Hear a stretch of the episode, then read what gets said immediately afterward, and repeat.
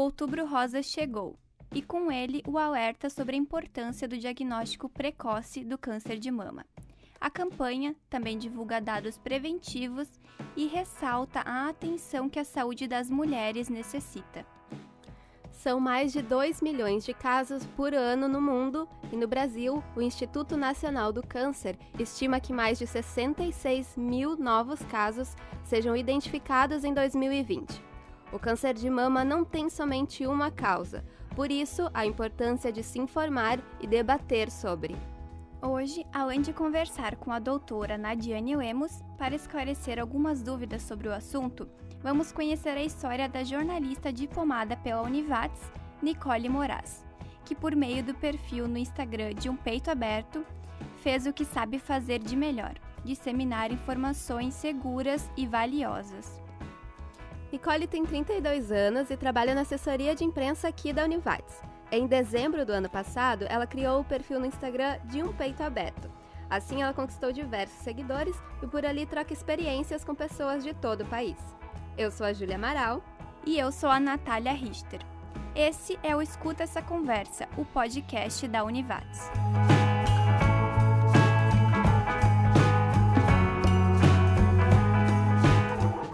Oi, doutora Nadiane, bem-vinda ao podcast Escuta essa conversa e muito obrigada por aceitar participar.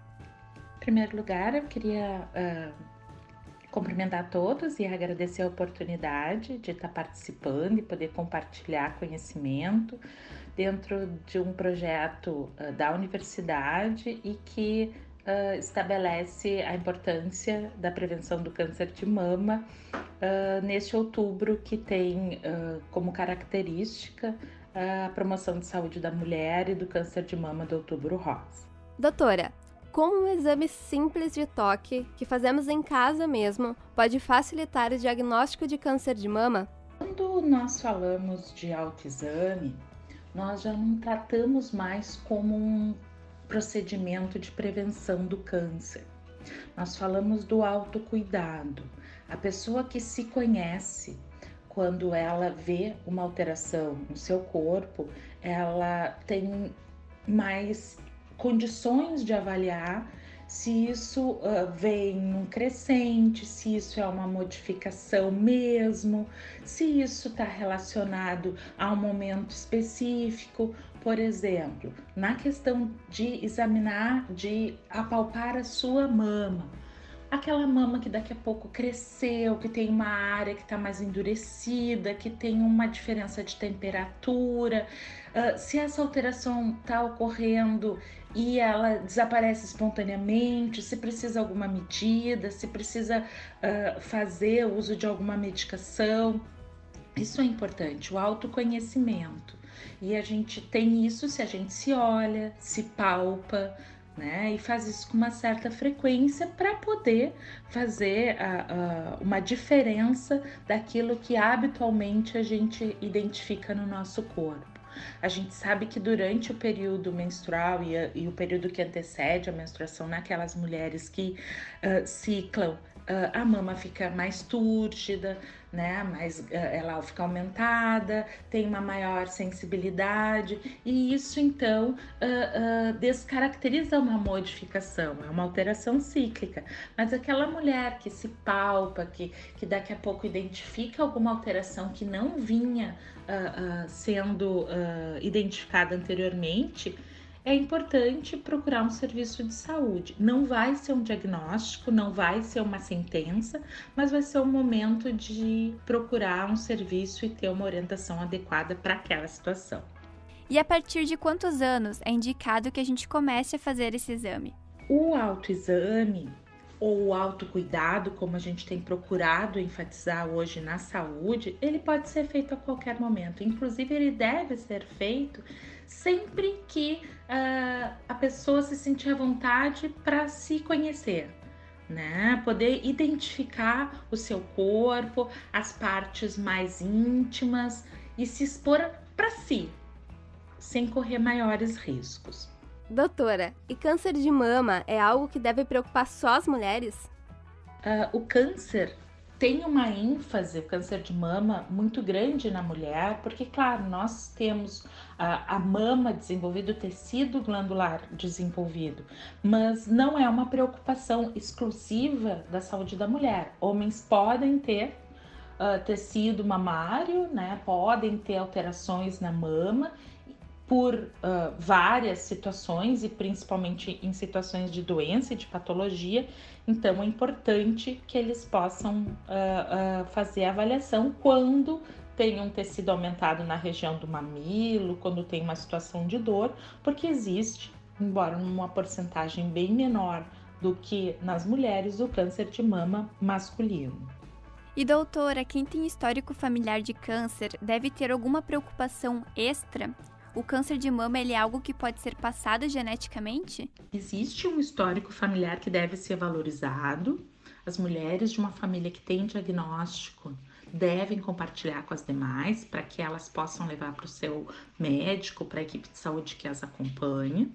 Vai ser sempre importante, a partir de um diagnóstico de uma mãe aos 50 anos, que a filha comece uma investigação aos 40, existe esta necessidade, existe todo o componente genético que tem que ser valorizado, muitas vezes identificados, e essa possibilidade de identificação fazer com que aquela mulher tenha uma oportunidade de acompanhamento, de avaliação, de diagnóstico precoce para um tratamento mais adequado oportunamente. Então, uh, mães né, uh, com história familiar fazem com que suas filhas se preocupem e devam fazer o rastreamento, devam fazer uma avaliação sempre que possível.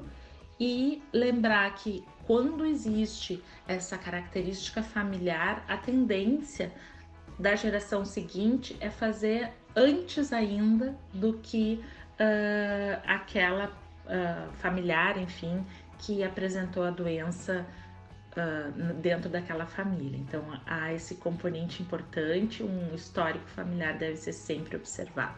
Prof, muito obrigada pela tua participação, pela disponibilidade, pelas informações que tu trouxe hoje que são valiosas. Eu queria hum, agradecer a oportunidade de poder estar uh, tá trocando essa experiência com vocês dentro de um espaço tão bacana em que a gente leva o conhecimento de uma forma uh, um, cada vez mais acessível, mais direta e ficar à disposição para em outras oportunidades a gente poder conversar ou esclarecer ou diminuir dúvidas, dúvidas que possam surgir. Muito obrigada. Agora a gente vai conversar com a segunda participante do episódio de hoje, a jornalista Nicole Moraes. Olá, Nicole, bem-vinda ao nosso podcast. Obrigada, Ju. Obrigada, Nath, pelo convite. É um prazer estar aqui, dividindo um pouquinho da minha história com vocês, com quem está nos ouvindo. Nós que ficamos muito felizes por ter conseguido estar aqui com a gente hoje. Bom, Nicole, para iniciar o nosso bate-papo, explica pra gente o que é o perfil de um peito aberto. Como surgiu a ideia de criar essa página em meio ao momento de tanta dificuldade? Onde tu encontrou forças para compartilhar esse momento? Bom, eu venho de uma história de câncer já com a minha mãe, né? Não tem como falar de mim sem falar dela. E ela veio a falecer no ano passado e por ela ter uma mutação genética, a gente começou a fazer exames preventivos, tanto eu quanto a minha irmã. E na primeira bateria de exames eu já fui diagnosticada com câncer de mama. Para mim, o momento mais difícil foi a espera da biópsia, aquele momento para saber se realmente seria um câncer ou não. E no dia que eu fiz a biópsia, eu pensei, bom, eu vou aproveitar o que eu tenho de melhor, né? O que eu sei fazer, que é escrever, que é me comunicar. E se realmente for constatado que é câncer, eu vou aproveitar isso para falar para as pessoas sobre esse assunto. Eu já vinha pensando sobre isso em função de outras pessoas também que eu vi que tiveram câncer próximo de mim, que eram pessoas jovens, e eu comecei a pensar muito nessa questão da importância da prevenção. E aí no dia da biópsia, então, eu decidi que o Instagram seria esse e que seria de um peito aberto, porque era a minha maneira de estar tá encarando isso, assim, de peito aberto. E aí, umas duas semanas depois, eu tive a confirmação. Então, eu realmente estava com câncer de mama em estágio inicial. E eu pensei, bom, vou mostrar isso para o mundo, porque provavelmente tenham outras Nicoles por aí. E eu acho que assim é muito mais fácil e para mim é mais tranquilo de lidar com esses sentimentos, com essa dificuldade mesmo, quando eu coloco isso para fora. Né? Então foi a minha maneira e realmente eu conheci Nicoles com câncer de mama de todo o Brasil, jovens, mais velhas, com filhos, sem filhos, que descobriram câncer amamentando durante a gravidez ou quando ainda não tinham tido filhos. Então tem sido um universo assim de compartilhar muito a minha história. Eu acabo atingindo também muitas pessoas que não têm um câncer de mama, mas que conseguem se identificar por estar tá passando por um momento difícil, seja por um divórcio, seja pelo luto de algum parente próximo, né?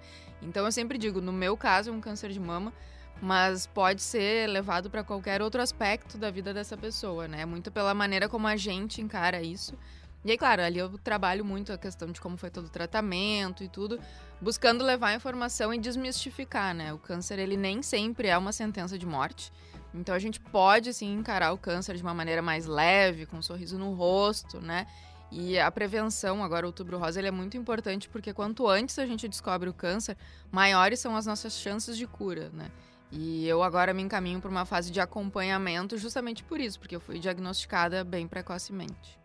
Então, a minha mãe, ela teve dois cânceres, né, primários, e por ser bastante jovem, ela tinha menos de 60 anos, a gente fez a investigação genética, e aí se descobriu que ela tinha a mutação BRCA1, que é a mesma que a Angelina Jolie, que repercutiu alguns anos Sim. atrás. Como o exame dela deu alterado, eu e minha irmã também fizemos o exame, e nós duas também temos a mutação. Então, nesse caso, a indicação é que a gente faça exames de acompanhamento por imagem, não só o autoexame, né? Então, intercalando a cada seis meses mamografia com ressonância e aí a cada seis meses, então, também o, a ecografia, né? Num primeiro momento, muito para conhecer como é a constituição da nossa mama, para ver quais são as suas características, assim. No meu caso, só porque eu tive a mutação genética diagnosticada é que eu resolvi fazer os exames de imagem e na minha primeira mamografia não apareceu nenhuma alteração, em julho de 2019. Mas em outubro, quando eu fiz a ressonância magnética, já tinha uma alteração. E daí, a partir disso que a gente fez a biópsia, então, para investigar, né? Então, eu digo que a minha mãe salvou a minha vida justamente por isso. Porque se ela não tivesse feito um exame genético, eu provavelmente não me daria conta que teria que começar um acompanhamento tão cedo e é bem provável que eu só viria a descobrir o meu tumor, o meu câncer, quando ele já estivesse num estágio bem mais avançado. Né? O meu ele era um estágio tão inicial que eu não conseguia sentir o nódulo quando eu tocava no seio, por exemplo. Né? Então, só em função dos exames de imagem desse diagnóstico precoce é que realmente eu consegui né, também ter um tratamento melhor, ter uma qualidade de vida melhor durante o tratamento.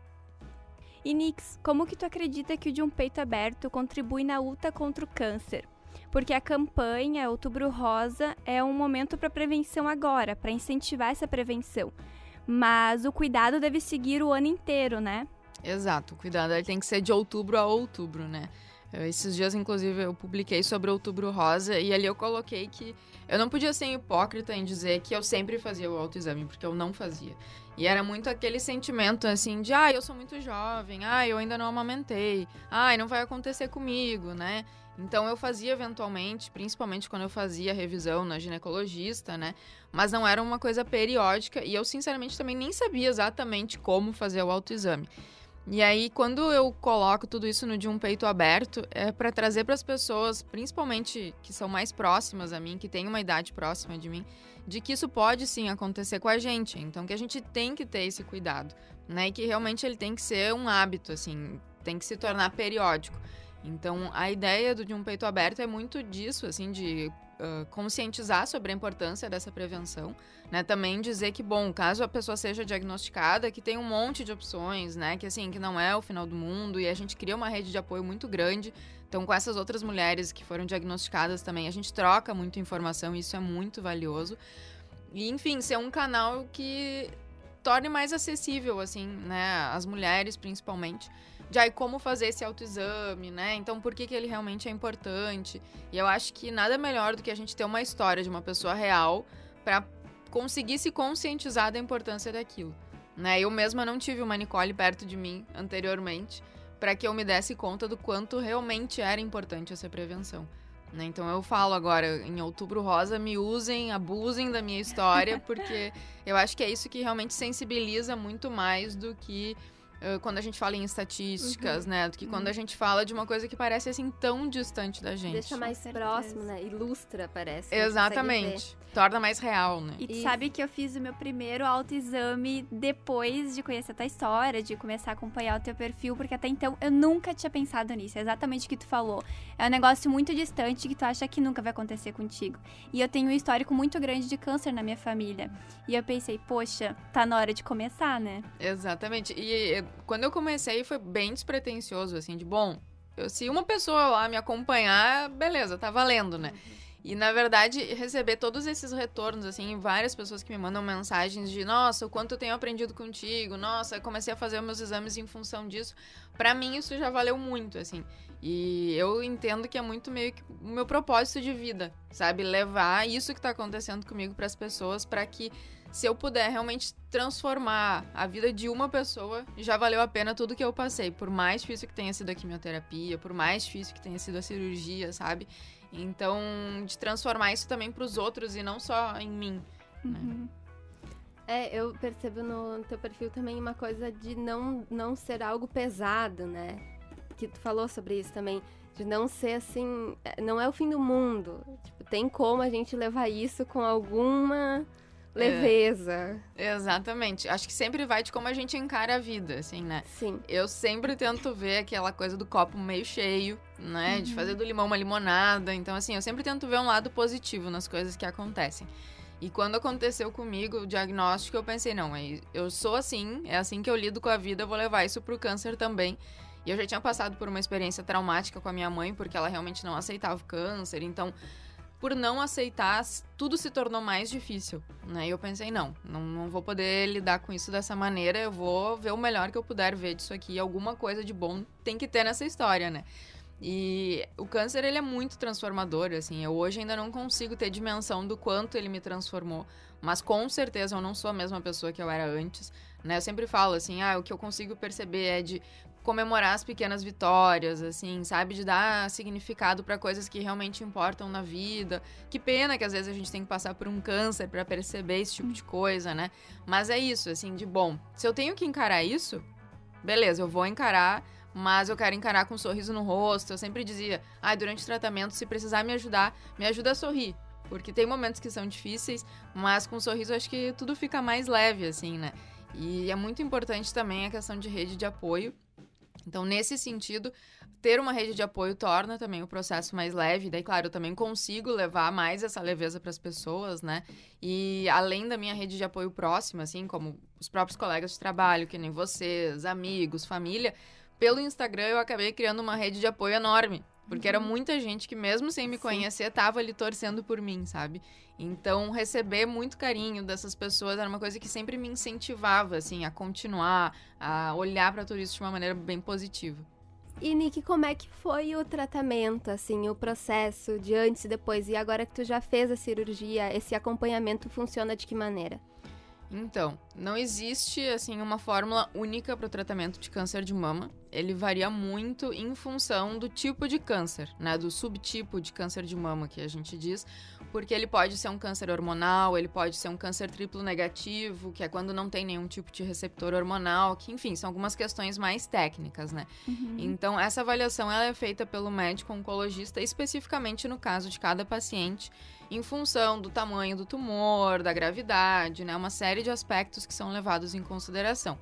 No meu caso, uh, a gente optou por fazer a quimioterapia antes, porque eu me sentia mais à vontade fazendo a quimioterapia num primeiro momento e sabendo que aquele remédio ele estaria curando não só a lesão que eu tinha na mama, mas eventualmente também qualquer outra célula que tivesse se dispersado pelo organismo.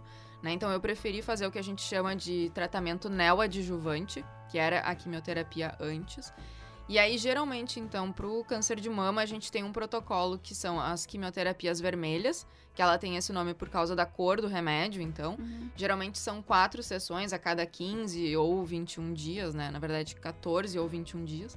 E aí, depois dessa etapa, as quimioterapias brancas, que a gente chama. Então, elas têm essa cor em função dos fármacos que são utilizados para o tratamento, né? E aí, num segundo momento, então, a cirurgia. No meu caso, além de retirar a mama em função do tumor que existia na mama esquerda, eu já fiz uma cirurgia preventiva na mama direita por ter a mutação genética, né? Uhum. Então, de uma maneira bem resumida, não tendo mama, é muito menor a chance de eu ter um câncer de mama. Então, em função disso, eu já tirei as duas uhum. e agora entro num processo de reconstrução que a gente fala, né? Eu já coloquei expansores, porque quando a gente retira a mama, a gente acaba ficando sem espaço no tórax para receber uma prótese. E no meu caso, a prioridade é a saúde, não a estética, né? Uhum. Então a gente colocou as próteses que elas vão sendo uh, completadas com soro até chegar no tamanho da prótese de silicone, para então daqui a um ano mais ou menos fazer essa substituição. Né? E esse processo também nem sempre é assim. Tem mulheres que optam por não fazer a reconstrução, tem mulheres que eventualmente colocam prótese direto. Né? Então, assim, isso varia muito de indivíduo para indivíduo. Né? Não existe realmente uma fórmula mágica. No meu caso, agora, então, eu vou fazer os exames de revisão. Se tudo estiver ok, eu entro numa etapa de acompanhamento. Então, com exames de sangue, alguns exames de imagem, periodicamente, a cada três meses, seis meses. E a gente sabe que, na verdade, um processo de cura, ele se estabelece após cinco anos né? Assim, uhum. em termos uh, de uma cura completa, né? Agora eu posso dizer que eu já não tô mais com câncer, mas enfim, não dá para se dizer que eu tô curada. Porque as chances de um câncer voltar em cinco anos, ela é muito grande. Então, por isso que a gente acaba tendo essa margem, né? Mas do que eu sei enquanto paciente, né? Claro, uhum. eu sempre procuro me informar, mas também acabo sendo leiga, né? Sim. E Uh, um tratamento que também é utilizado é a radioterapia para muitas mulheres, que faz um tratamento local da lesão, então, né? E justamente para ajudar a prevenir que aquele tumor volte. No meu caso, a gente fez uma avaliação por ele ser um tumor triplo negativo e levar várias coisas em consideração. A gente optou por, nesse momento, não fazer a radioterapia. Né? Então, eu entro no acompanhamento. Caso eu tenha uma recidiva algum dia, aí sim, a radioterapia é indispensável. Uhum.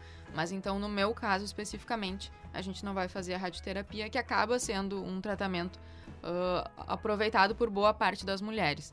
Né? E também, por não ser hormonal, meu tratamento ele deve encerrar agora, mas cânceres que são de origem hormonal, muitas vezes elas têm continuidade com remédios, então, a cada mês, a cada três meses, né? Tanto injetáveis quanto por via oral, né? Que a gente chama de quimioterapia oral, em alguns casos, ou então também os bloqueadores hormonais. Porque se a gente não tem o hormônio que induz o crescimento do câncer, também é uhum. muito mais difícil que ele se desenvolva, né? Então, por isso que depende muito de cada subtipo de câncer de mama. Ah, contigo eu tenho certeza que de agora em diante, só sucesso. Vida nova. Só saúde. Com certeza. certo, então, gente. Esperamos ter contribuído com a campanha de prevenção e fico alerta. Cuide de sua saúde. Obrigada, Nicole, que nos atendeu e compartilhou as suas vivências com a gente. Muito obrigada, Nicole, por contar um pouquinho mais da tua história pra gente. E nós vamos ficando por aqui. Até o nosso próximo episódio do Escuta essa conversa.